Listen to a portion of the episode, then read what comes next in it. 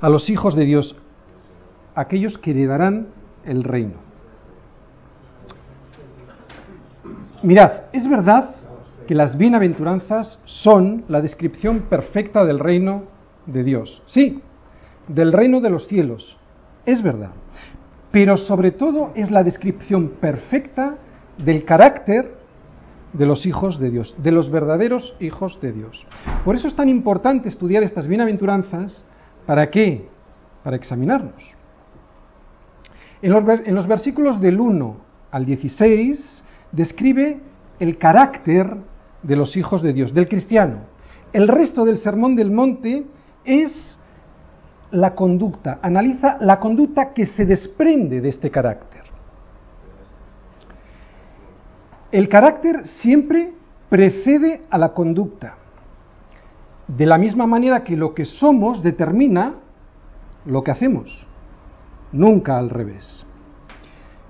Si somos manzanos, daremos manzanas.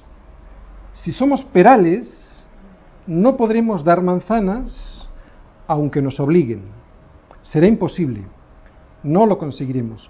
Por eso, este Sermón del Monte son las características. Y estas características harán que nuestro carácter produzca un comportamiento, nunca al revés. Este es el carácter que vimos en las bienaventuranzas. Y se debe de dar en los cristianos. Segunda característica general de las bienaventuranzas, en todos los cristianos, no en algunos. Tercera de las características generales, todas en todos los cristianos. O sea, en todos los cristianos todas las bienaventuranzas, no unas en unos y otras en otros. Cuarta, en todos los cristianos, aquí y ahora. Como decíamos el domingo pasado, no cuando te mueras, Dios no quiere que entres al reino cuando te mueras, quiere que entres al reino ahora que estás vivo. ¿Por qué? Porque Dios es un Dios de vivos, no es un Dios de muertos. No esperes a morirte. Él quiere rehabilitar tu vida. Si consideras que tu vida es un desastre, Él quiere rehabilitar tu vida. Y quinta, es producto de la obra regeneradora del Espíritu Santo. Esto no es una cuestión biológica, esto no significa que unos son buenos por naturaleza. No hay nadie bueno por naturaleza. No es casualidad, no es por nuestros esfuerzos. Es la obra regeneradora del Espíritu Santo en nuestras vidas. Oye, de verdad, ¿quién puede poner la otra mejilla de manera natural? Es imposible. El reino del que habla Jesús aquí es un reino espiritual, es verdad, pero eso no significa que esté lejos de nosotros, de los cristianos. Es un reino que tenemos nosotros cerca. ¿eh? Aunque todavía no estemos nosotros allí con Él, este reino se acercó y está con nosotros. Este reino que estamos viendo, el que quiere Cristo para nosotros y que estamos analizando semana tras semana, no tiene nada que ver con lo que vemos en el mundo. Nada que ver. No tiene nada que ver con lo que el mundo nos enseña. Lo que ensalza el mundo, Cristo lo desprecia. Lo que el mundo considera que tiene valor, para Cristo no vale nada. Aquellas cosas por las que el mundo se afana, incluso mata por conseguir, para Cristo son absolutamente despreciables, incluso son contrarias a su reino. Por eso somos rechazados, como nos lo anuncia la última bienaventuranza. Porque el mundo a los suyos recibe, no a nosotros, que aunque estamos en el mundo, no somos del mundo. Mirad, existen muchas preguntas que nos podemos hacer para saber si estamos en el buen camino. Yo siempre, casi todos los domingos, hago alguna pregunta de ese estilo, ¿no? Todas las preguntas son duras y deben de ser duras porque todas son confrontadoras, si no, no valen para nada. Una de ellas coincide con la última bienaventuranza.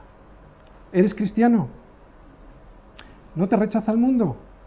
¿No te dicen algo parecido a esto? Estáis locos. Respóndete. Respóndete a estas preguntas. Respóndete tú mismo. Yo no lo voy a hacer. Pero has de saber que estas preguntas duras son una gran misericordia para tu vida. porque nos dan la oportunidad de rectificar si es que estamos mal. Y como nos dice Pablo en 2 de Corintios 13, creo que es el versículo 5, para que nos examinemos constantemente nosotros. Examinaos a vosotros mismos para probaros a vosotros mismos si estáis en Cristo, si estáis en la fe. Este examen lo debemos hacer siempre, cada vez que podamos. ¿Sabéis por qué? Porque el mundo tiene mucha influencia en todos nosotros y nos cambia nuestra forma de pensar aunque no queramos. Y terminamos pensando como el mundo quiere que pensemos. Por eso es necesaria la predicación y la predicación, aunque sea repetitiva e insistente. Porque también insistente es el mundo en pretender cambiarnos incluso a los cristianos. ¿Qué nos dice Pablo en Filipenses 3.1? ¿Os acordáis? Dice, por lo demás, hermanos, gozaos en el Señor. Sí, pero a mí no me es molesto escribiros las mismas cosas, dice. Y para vosotros es seguro. Así que yo voy a volver a repetir muchas cosas. ¿Por qué? Por lo que acabo de decir, porque el mundo, en cuanto salgamos por esa puerta, nos va a bombardear con su filosofía, con su humanismo. Lo que hemos oído muchas veces sobre pobres, sobre misericordiosos, sobre pacificadores, tiene que ver muchas veces más con lo que el mundo entiende por pobre, por pacificador, por misericordioso, que con las características de un verdadero Hijo de Dios. ¿De acuerdo? Por eso es tan importante la predicación de estas bienaventuranzas. Porque muchas veces los cristianos no tienen ni idea de lo que Cristo quiso decir con pobre, con manso, con misericordioso, con pacificador. Tenemos la idea que el mundo nos ha vendido. Vamos a hacer el resumen de la primera bienaventuranza. ¿Por qué? Porque hay, gente que no ha venido y está bien saber de dónde venimos, qué es lo que hemos explicado en la primera. El domingo pasado vimos a fondo la primera bienaventuranza que decía, bienaventurados los pobres en espíritu, porque de ellos es el reino de los cielos. ¿Qué nos enseñaba esta bienaventuranza? Tres cosas. Lo que somos, tojos, somos mendigos. Lo que debemos hacer cuando nos vemos como nos vemos, como nos enseña Dios, y la, la bienaventuranza en sí mismo. Primero, lo que somos, ¿qué somos? Tojos. Sabéis, todos los seres humanos somos tojos, mendigos. Espiritualmente, tojos. O sea, por dioseros, somos alguien que necesita absolutamente de otro alguien para vivir. Y ese otro alguien en un cristiano es Dios. Y todos somos miserables, lo reconozcamos o no. Muy importante. No solamente somos pobres, porque eso significaría que hay algo en nosotros que se puede salvar. No. Somos más que pobres, somos absolutamente dependientes de lo que Dios tiene para nuestra vida. Somos pobres de solemnidad. No tenemos nada que ofrecerle a Dios. Bueno, decíamos que sí algo, que eran nuestros pecados, para que se los lleve. ¿eh? Una vez que uno descubre lo que es, no todo el mundo lo descubre. Hay gente que se piensa que es maravillosa. Cuando uno descubre lo que es, porque se lo ha enseñado la Escritura, ¿qué es lo que debe hacer? quebrantarse. Esta es la segunda parte de una bienaventuranza. Lo que debemos hacer cuando se nos descubre lo que somos. En este caso es, al ver nuestra deplorable condición de nuestro corazón, quebrantarnos delante de Dios. ¿Para qué? Para obtener la tercera parte de esta bienaventuranza, que es la bienaventuranza en sí. O sea, la promesa. ¿Y cuál era? Bienaventurados. O sea, bendecidos, felices, verdaderamente felices. ¿Quiénes? aquellos que reconocen que son ptojos. ¿Y qué se nos da? Pues el reino de los cielos. ¿Os acordáis del pasaje de Isaías, verdad? Ese que decíamos eh, era 57.15, Isaías 57.15. Dice, porque así dijo el alto y sublime, el que habita en la eternidad y cuyo nombre es el santo.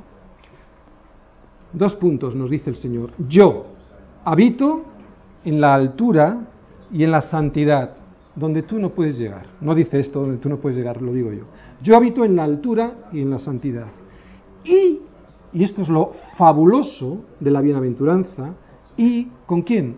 Con el quebrantado y humilde de espíritu. ¿Para qué? para hacer vivir el corazón y el espíritu de los humildes. Fantástico. Dios Todopoderoso viviendo en la altura y en la santidad y en el corazón no del soberbio, del humilde, ¡Ah! del tojos. No hay otro sitio donde quiera estar el Señor, en la alabanza de su pueblo, humillado y en la altura y la santidad. Caminarás con Él, hablarás con Él y podrás estar en su presencia. Si estas tres cosas que estamos viendo no se dan en tu vida, podremos pensar que estamos con Dios. En realidad estaremos, como vamos a ver hoy también en Lucas 18, estaremos nosotros con nosotros mismos, no con Dios. Bien, resumen de la segunda bienaventuranza. Os voy a poner un resumen para qué. Porque como vamos a entrar en profundidad en esta segunda bienaventuranza, quiero que tengáis un panorama general para que no os perdáis, ¿de acuerdo? Lo que somos. Bueno, primero la vamos a leer. Bienaventurados, o sea, felices los que lloran. Está en Mateos 5, versículo 4. Porque ellos recibirán consolación. Tan sencillo como esto, y vamos a hablar casi tres cuartos de hora. Bienaventurados los que lloran, porque ellos recibirán consolación. Primero, lo que somos, pecadores, y por lo tanto, delante de un Dios santo, culpables. Lo que debemos de hacer cuando nos veamos así, no todo el mundo se ve así, cuando nos veamos así, ¿qué tienes que hacer? Llorar. No te queda otra. Penseo. En Strong es la 3996 y esta palabra en griego, fijaros, más que llorar por lágrimas, es lamento. Estar de luto. Un lamento tan profundo que significa una angustia que no puedes soportar. Esto es penseo en griego. No es llorar porque te has hecho una herida. Es un lamento de luto. Por lo tanto, el Señor nos está diciendo, bienaventurados los que lloran con este lamento. Bueno, veremos. El pecado es lo que tiene que producir en nosotros esto. Si tú no has llorado por tu condición, déjame, hermano, decirte que todavía no has pasado probablemente ni siquiera por la primera puerta. Si no hay llanto como de luto en tu vida por lo que produce en nosotros el pecado, las consecuencias del pecado, no habrá la tercera parte, consolación. Esta es la promesa. Bienaventurados, por lo tanto, seremos felices aquellos que, después de haber visto que somos pecadores y por lo tanto culpables delante de un Dios santo, haber llorado por esa situación, nos dará la bendición de recibir la consolación. Para Caleo, en la Strong es 3870, consuelo, consuelo de vida. Fijaros, primero se nos exige luto, muerte, para darnos vida. Es lo contrario, ¿os dais cuenta cómo todo siempre es lo contrario del mundo? Siempre pretendes vivir, o sea, nacer para vivir, no, el Señor para darte vida primero te dice que has de morir. Y has de llorar por, esa, por, lo que produce ese pecado en ti, que es muerte. Y al llorar, consolación de vida. Eso es lo que significa esta bienaventuranza. Vamos a empezar a analizarla en profundidad. Primera característica, nos vamos a quedar aquí, primera característica de esta segunda bienaventuranza. Habíamos dicho lo que somos, pecadores, culpables. ¿Os acordáis de esta bienaventuranza? El Señor se sentó versículo 1, 2, se sentó y vinieron a él sus discípulos y les enseñaba. Vuelvo a decirlo porque esto es para sus discípulos. Lo siento, hay gente que no podrá entender esto y seguramente será porque no es discípulo de Jesús. ¿Os acordáis, y lo hemos dicho antes, la parábola del fariseo y el publicano en Lucas 18? La vamos a ver.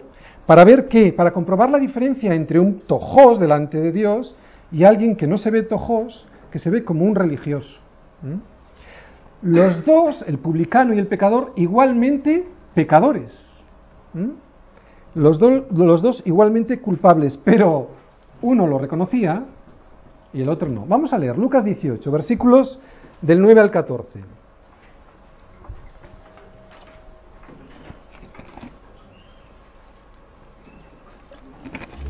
Lucas 18, versículos del 9 al 14. Dice así, a unos que confiaban en sí mismos como justos, fijaros, está hablándoles probablemente a mm, fariseos. ¿De acuerdo? Vuelvo a leer. A unos, a unos fariseos que confiaban en sí mismos como justos y menospreciaban a los otros, dijo también Jesús esta parábola. Dos hombres subieron al templo a orar. Uno era fariseo y el otro publicano. El fariseo puesto en pie oraba consigo mismo de esta manera, Dios, te doy gracias porque no soy como los otros hombres, ladrones, injustos, adúlteros, ni aun como este publicano. Ayuno dos veces a la semana, doy diezmos de todo lo que gano. Mas el publicano, estando lejos, no quería ni aun alzar los ojos al cielo, sino que se golpeaba el pecho diciendo, Dios, sé propicio a mí, pecador. Os digo, dice Jesús, os digo, que éste descendió a su casa justificado antes que el otro. Porque cualquiera que se enaltece será humillado y el que se humilla será enaltecido. Fijaros, los dos subieron a orar al templo. Probablemente por eso los dos eran judíos, porque estaban en el templo. Uno esperaba ser justificado por Dios y el otro se justificaba él a él mismo.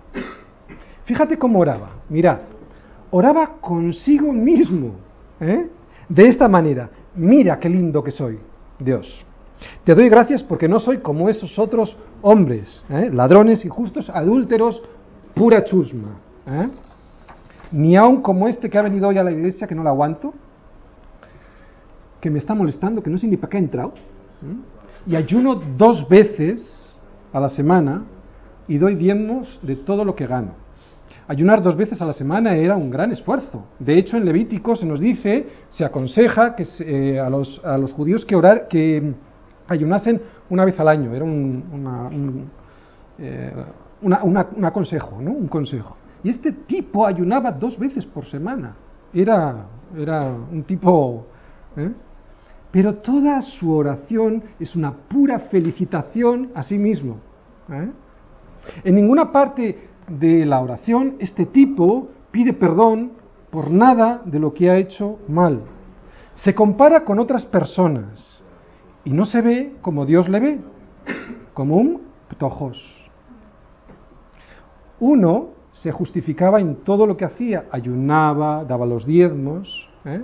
y el otro, ¿sabéis? Como era judío, probablemente también lo hacía, pero ni lo mencionaba. De esto se puede sacar una enseñanza muy clara. Bienaventurados los que pueden ver su miseria espiritual delante de un Dios santo, ¿no? Bienaventurados y aquellos que lloren viendo esta miseria, porque mientras veamos alguna justicia en nosotros, no habremos pasado por ninguna de las puertas de las bienaventuranzas, no habremos eh, recorrido ni siquiera la primera puerta. Ser un tojos en tu vida, reconocerlo delante de Dios, no encontrar nada que te justifique delante de Dios y estirar la mano para pedir misericordia a Dios es lo que hace que nuestra situación se convierta en un lloro frente a lo que somos. Nada que ver con el humanismo, que siempre le saca algo bueno al hombre. Incluso el humanismo cristiano es un peligro y aquí en esta oración nos está enseñando Jesús lo que debemos hacer frente a Él en la oración. Os decía antes una recomendación, nunca te compares con nadie, con nadie. Es delante de Dios y delante de un Dios santo no hay comparación posible. Cuando, no nos, ve, cuando nos veamos como tojos, será cuando veremos lo que los ciegos no pueden ver. Sabéis que está el mundo lleno de ciegos, el Señor lo ha dicho. Cuando seamos tojos, veremos lo que el mundo no puede ver. Y os lo voy a explicar. Juan 9 del 39 al 41. Juan 9 del 39 al 41.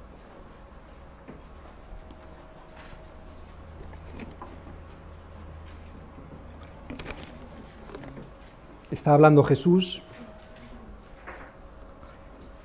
y les dice a unos fariseos, fijaros, dijo Jesús, para juicio he venido yo a este mundo, para que los que no ven, vean, y los que ven, sean cegados. Entonces, alguno de los, eh, iba a decir fariseos, alguno de los evangélicos, eh, porque si no, sabéis, esto parece que no va con nosotros, ¿de acuerdo? Eh, fariseos queda como un poco lejano. Así que vamos a leerlo de otra manera. Entonces, alguno de los evangélicos religiosos que estaban por allí, al oír esto le dijeron, ¿acaso nosotros también somos ciegos? Jesús le respondió, si fuerais ciegos, no tendríais pecado, mas ahora porque decís, vemos, vuestro pecado permanece. Eh, ¿Te lo explico mejor? ¿Te lo pongo en un lenguaje castizo? Pues algo parecido a esto. En otras palabras, Jesús les estaba diciendo, ojalá me dijerais, no puedo. Pero por cuanto me dices, yo puedo, tira para adelante, macho, a ver hasta dónde llegas. Eso les está diciendo Jesús. Vete tú solito, a ver dónde terminas. Porque solo es posible llegar a buen puerto cuando vemos nuestra condición delante de Dios. No podremos entrar en la segunda parte de nuestra bienaventuranza si no vemos esta, que somos pecadores culpables. Segunda, perdón, segunda parte de esta bienaventuranza. Bienaventurados los que lloran. Evidentemente Jesús aquí no está hablando de los que lloran y que siempre se están quejando porque los vemos mucho por ahí, por el mundo ¿eh? y, por las, iglesias. ¡Ay, qué malito estoy! Nadie me entiende. Pues fíjate tú, no sé qué. Jesús no está hablando de esta gente, no, no está hablando de este tipo de lloro. Jesús no está hablando de los quejosos. Jesús está hablando de los dolientes.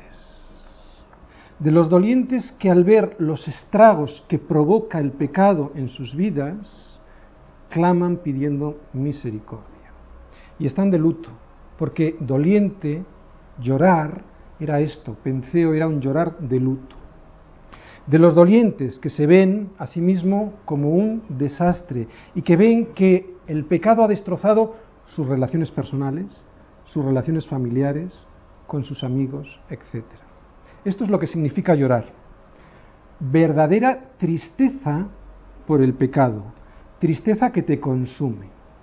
En esta bienaventuranza, al igual que en la primera, al igual que en el resto de las bienaventuranzas, nos llama poderosamente la atención una cosa, que define al cristiano de una manera absolutamente diferente del que no lo es. En realidad el, el, mundo nos considera estúpidos, ridículos, porque decimos con Cristo felices los que lloran. Si hay una cosa que este mundo trata de evitar, ¿sabéis cuál es? El dolor. Quiere conseguir evitar el dolor a toda costa, más que conseguir dinero, más que el poder. Todo está organizado en base a que hay que evitar el dolor. Ya no vemos incluso ni siquiera morir a nuestros familiares, ni los adultos, ni a los niños. Es un error. ¿Qué es lo que nos han enseñado? Normalmente en el mundo, ¿qué nos han enseñado? Olvídate de los problemas, ¿no? Trata de vivir la vida de, la mejor manera posible, que son dos días. Porque todo está organizado alrededor del placer, del dinero, del poder, de la belleza, de disfrutar la vida como ellos entienden. Todos los esfuerzos que gastamos los gastamos en el mundo en este objetivo, evitar el dolor.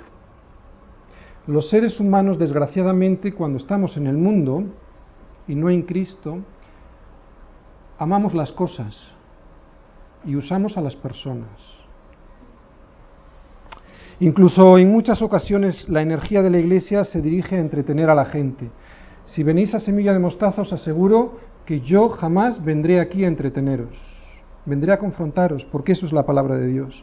Y en muchas ocasiones la iglesia sirve para divertir a la gente, para entretenerla, y con eso lo que hacen es desenfocar la vida de los cristianos. Fijaros, no nos olvidemos que Jesús usa palabras duras. Por lo tanto, la predicación siempre ha de ser una predicación confrontadora, una predicación dura. Las palabras de Jesús son como un bisturí que saja para eliminar el tumor. Duele, pero produce vida porque te mantiene con vida. Todos los errores de esta iglesia que está enfocada en entretener no son más que la expresión del objetivo principal del mundo, evitar el dolor. Pero el Evangelio nos dice lo que estamos viendo, bienaventurados los que lloran, o sea que aquí hay una contradicción. Y yo os digo, en realidad somos los únicos felices. Otra vez, al igual que en la primera bienaventuranza, estamos ante algo que tiene un significado espiritual. ¿Mm? Como acabamos de decir, nuestro Señor no dice de un llorar físico porque te han hecho una herida. No está hablando de eso. No está hablando del dolor que produce una herida, evidentemente. Es un llorar espiritual. Yo creo que ya lo hemos explicado. ¿Os acordáis de la pobreza espiritual? Que no era una cuestión material, no dependía de ser rico o ser pobre, era una cuestión espiritual. Pues estamos ante un caso similar. Estamos ante una cuestión espiritual. Todas las bienaventuranzas se refieren a una condición espiritual. Y es una actitud espiritual que genera un comportamiento. ¿De acuerdo? Fijaros, esto es muy importante. No se puede, por imposible, a través del comportamiento transformar el carácter. Es siempre al revés. No es por obras para que nadie se gloríe. Es al revés. Siempre es al revés. Se transforma el carácter. Y entonces es cuando brota el comportamiento. Por eso el Señor, antes de decirte cómo te has de comportar, te dice cuál es tu carácter, las bienaventuranzas, o cuál debe ser tu carácter. Jesús es nuestro ejemplo y estamos hablando de llorar, ¿verdad? Bueno, vamos a ver las dos veces que vemos en el Nuevo Testamento cuando Jesús llora y vamos a intentar sacar conclusiones, ¿de acuerdo? La primera vez, en Juan 11.35, no hace falta que vayáis, bueno, si queréis, es el versículo más corto de la Biblia y nos lo sabemos todos. ¿eh? Jesús lloró. Sabéis en qué contexto estaba, ¿verdad? Era, acababa de morir Lázaro, llevaba ya cuatro días muerto y todo el mundo estaba desesperado porque el Señor no había llegado a tiempo. Y el Señor dice, ahí la Biblia, Jesús lloró. Oye, el Señor sabía que le iba a ver, por lo tanto, no estaba llorando porque no le iba a ver, porque iba a haber una separación física, no. ¿Por qué pensáis que estaba llorando el Señor? porque estaba considerando lo que había ocurrido con el pecado en el hombre. El Señor estaba viendo las consecuencias del pecado en las vidas de las personas. Cuando ingresó el pecado en este mundo, produjo muerte. Y el Señor estaba llorando por las consecuencias del pecado. Esto que me enseña a mí, que esta bienaventuranza me tiene que pasar a mí lo mismo. Si yo no siento ese dolor como de muerte, igual que el Señor, por mi pecado, también por el del, enfrente, pero primero por mi pecado, no estaré llorando como me dice en la bienaventuranza. Otro ejemplo en Lucas 19, versículos 41 y 42. Lucas 19, versículos 41 y 42. Dice, ¿podéis buscar?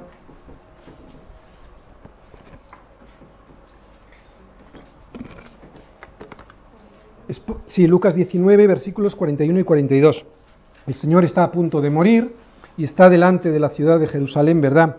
Y dice ahí, y cuando llegó cerca de la ciudad, al verla, lloró sobre ella diciendo, oh, si también tú conocieses, o al menos en este día, lo que es para tu paz, mas ahora está encubierto a tus ojos.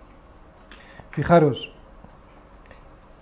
Jerusalén, el pecado había producido en Jerusalén un orgullo tal que no habían descubierto que el Mesías ya había llegado. Y esto era por el pecado. Y el Señor estaba llorando por el pecado de Jerusalén.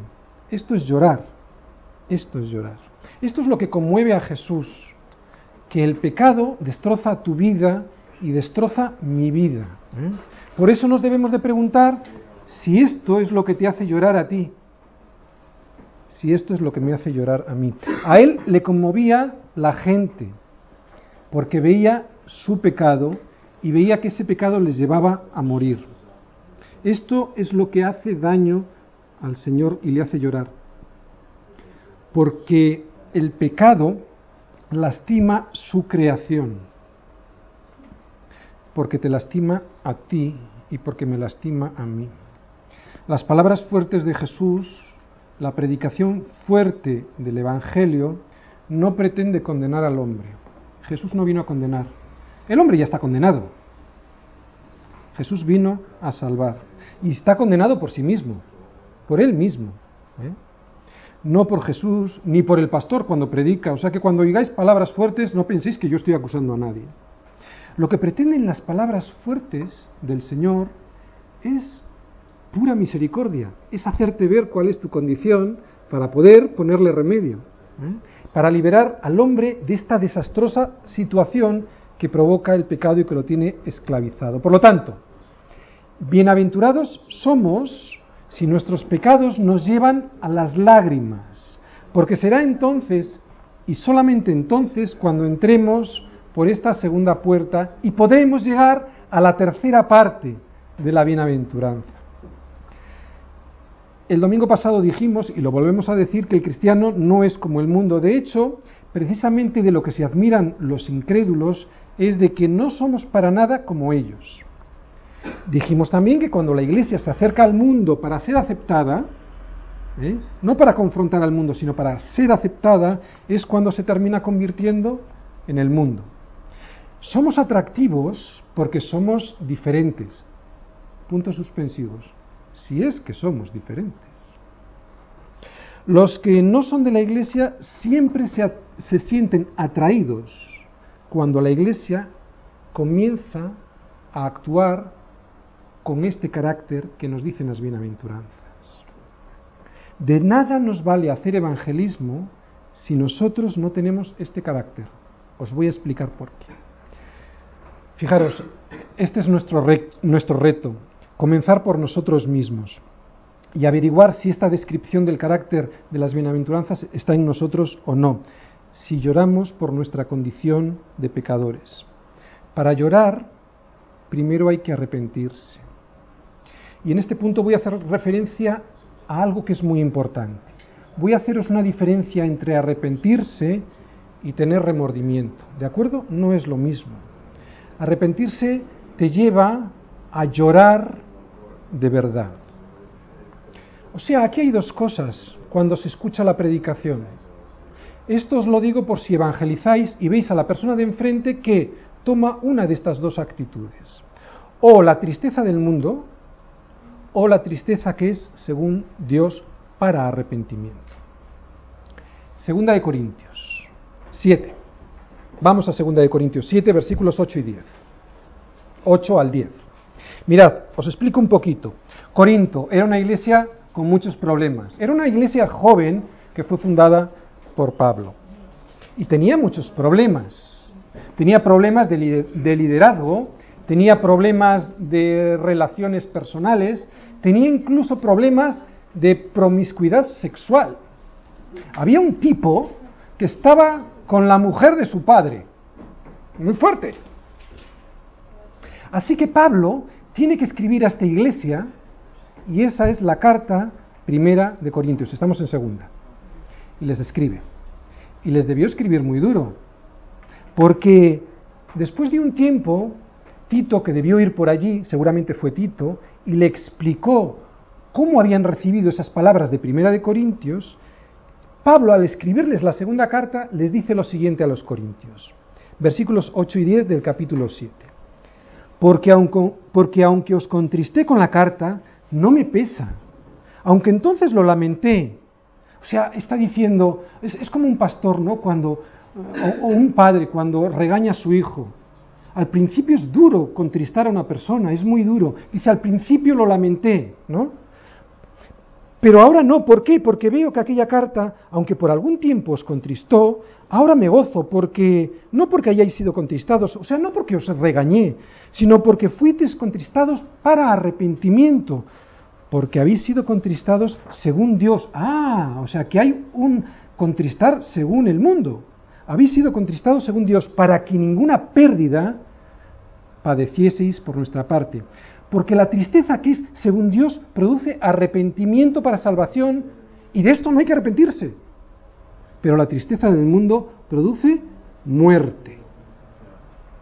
¿Cuál es la tristeza del mundo? Remordimiento. ¿Cuál es la tristeza según Dios? Arrepentimiento. Remordimiento. Te lleva a odiar las consecuencias del pecado.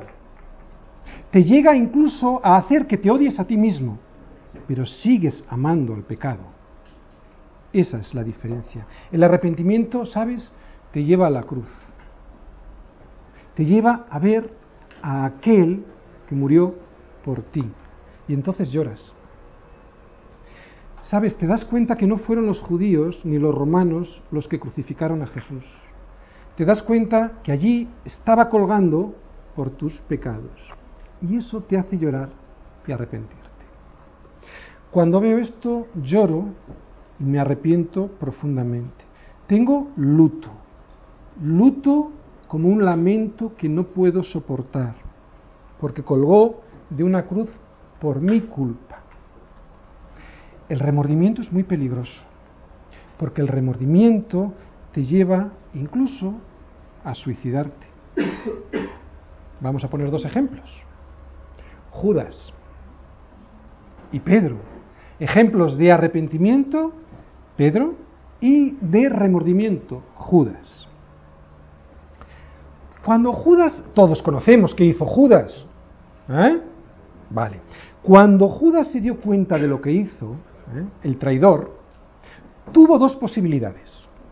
Primera, ir a confesarse con los discípulos y arrepentirse. Es duro, pero tenía esa posibilidad. O hacer lo que hizo. Su remordimiento le llevó a ir a los magistrados y a los alguaciles, ir a las personas a las que había entregado al Señor, ¿para qué? Para tratar de acallar su voz, la voz de la conciencia, tirándoles las monedas que había conseguido con la traición. Mira, no acalles nunca la voz de tu conciencia. La conciencia es el grito de tu alma pidiendo misericordia a Dios. El remordimiento acalla, y siempre los cristianos alguna vez nos ha pasado, y hace que tus huesos envejezcan. Y el arrepentimiento libera. Salmo 32, 3. ¿Qué le pasó a David? mientras callé, nos dice ahí, mientras callé, o sea, mientras tuve remordimiento, Salmo 32, 3, mientras callé, se envejecieron mis huesos. Oye, te lo aseguro, incluso físicamente destrozas tu vida. Mientras callé, se envejecieron mis huesos. ¿Cómo? En mi gemir todo el día. O sea, aquí no había arrepentimiento, había remordimiento. Y luego más adelante en el Salmo vemos cómo se arrepintió, ¿no?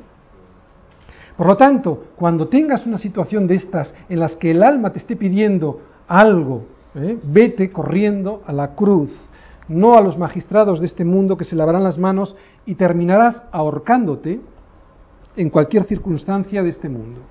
Fijaros, no digo que te termines suicidando, que podría ser. Vemos el caso de Judas. Estoy diciendo que te terminarás ahorcando como Judas en las circunstancias de este mundo. ¿eh? Y no saldrás vivo. El arrepentimiento, sin embargo, vamos a ver lo que le pasó a Pedro en Mateo 26, versículos 74 y 75. Mateo 26, 74 y 75. También todos conocemos esa historia. Pedro le negó tres veces. Y en este versículo 74 vemos la tercera negación. ¿De acuerdo? Vamos a leer. Entonces él comenzó a maldecir, Pedro, comenzó a maldecir y a jurar, no conozco al hombre y enseguida cantó el gallo. Entonces Pedro se acordó de las palabras de Jesús que le había dicho, antes de que cante el gallo me negarás tres veces. Y saliendo fuera, lloró amargamente. No, no, os vayáis de este versículo, es muy interesante. Fijaros, el remordimiento ve las consecuencias y te asusta, pero te quedas ahí. Y sin embargo, el arrepentimiento ve a Cristo y te arrepientes. Volvemos al versículo. Esto es lo que le ocurrió. Hizo el pecado, o sea, le negó. ¿Y qué ocurrió? De repente vio a Cristo, porque le había dicho, antes de que el gallo cante, me negarás tres veces. Y la consecuencia la seguimos viendo. La consecuencia de ver a Cristo y de arrepentirse es llorar amargamente. ¿De acuerdo? Esto es la tercera parte. Ahora viene la tercera parte de esta bienaventuranza. después de llorar amargamente porque has visto tu condición, pecador culpable, lloras amargamente. La tercera parte. Viene el consuelo. Ahora vamos a ver cuál es el consuelo. Fijaros, no hay que hacerse trampas en el solitario. ¿eh? Si no lloras de verdad, no habrá consolación del perdón y por lo tanto no habrá gozo. Esto es lo sorprendente de la vida cristiana, que no tiene nada que ver con el mundo. A pesar de que es un hondo pesar, una tristeza insufrible, esto conduce, después del arrepentimiento, al gozo. Sin pesar no hay gozo, por eso en el mundo no hay verdadero gozo. En la iglesia, humildemente pienso a veces que en la iglesia, en la iglesia que está enferma, le pasa lo mismo que en el mundo, ¿no? No hay verdadero arrepentimiento, no hay verdadera conciencia de ser pobre en espíritu y por lo tanto no lloramos por nuestra situación espiritual, por nuestro pecado. ¿Esto que ocasiona? Un falso gozo, falsa alegría, que no transmite y por lo tanto no somos atractivos. ¿Por qué? Porque tenemos la misma, el mismo gozo que el mundo y el mundo se da cuenta. Así que aquí está lo importante. Si primeramente no nos hemos visto como tojos y no hemos llorado por nuestro pecado, no tendremos consuelo. Y ese consuelo es el que da el gozo en la vida cristiana. Cuando la iglesia no predica de esto, se produce un cuádruple problema. Fijaros, no hay convencimiento verdadero y profundo de pecado. Por lo tanto, como no hay convencimiento de pecado, no hay arrepentimiento, ¿eh? no hay quebrantamiento de nuestra situación. Tercer problema, que al no haber quebrantamiento, no hay arrepentimiento. Si tú no te arrepientes, no hay perdón.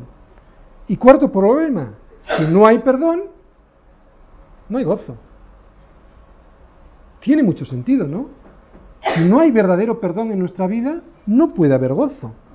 Consecuencia, como hemos dicho, no somos atractivos porque no tenemos el gozo del Señor en nuestras vidas.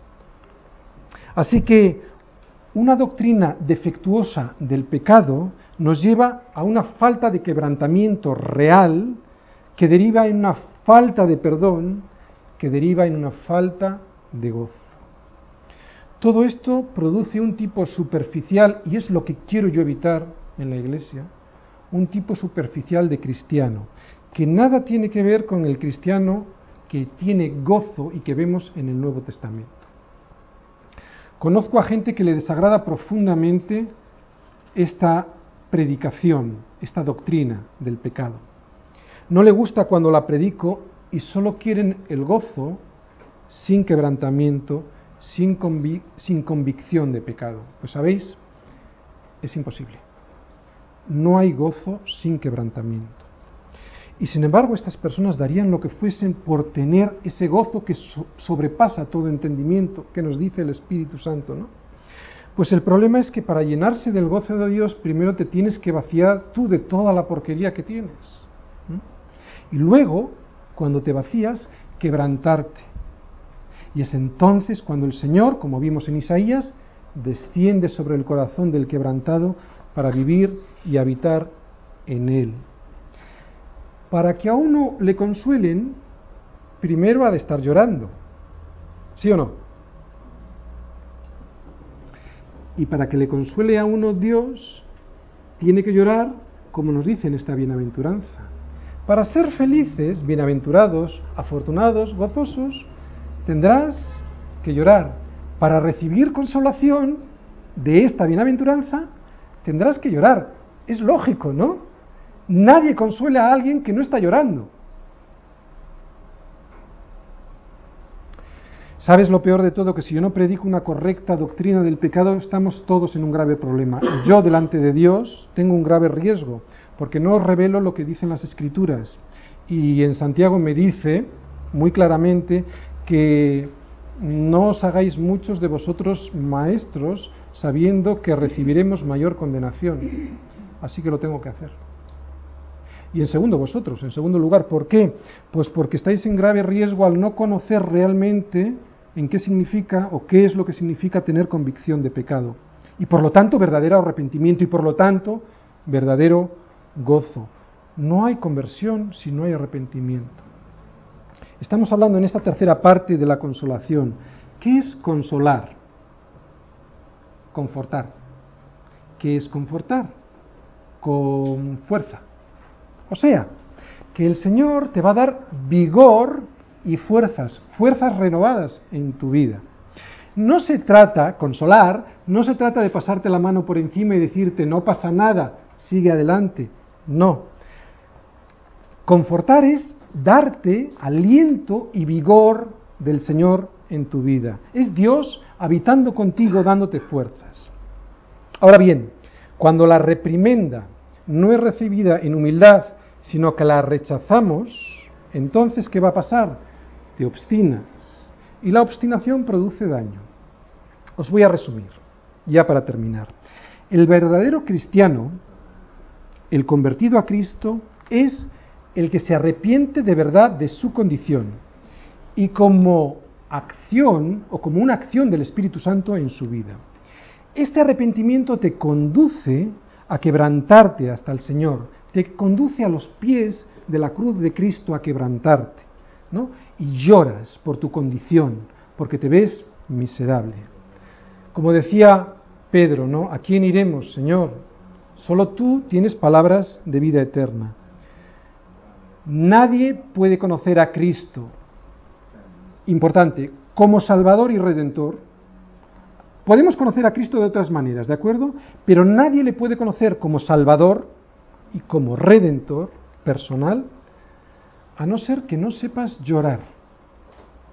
Y recordamos lo que significaba llorar. No estamos hablando de una lágrima física, estamos hablando de un lamento profundo, de un abismo que sentimos de un pesar profundo.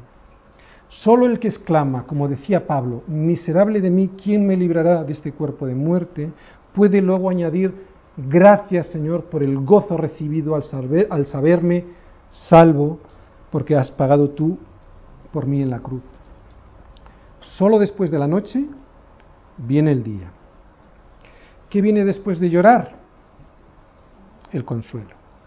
Esta es la segunda bienaventuranza esta es la segunda puerta, esta es la segunda llave.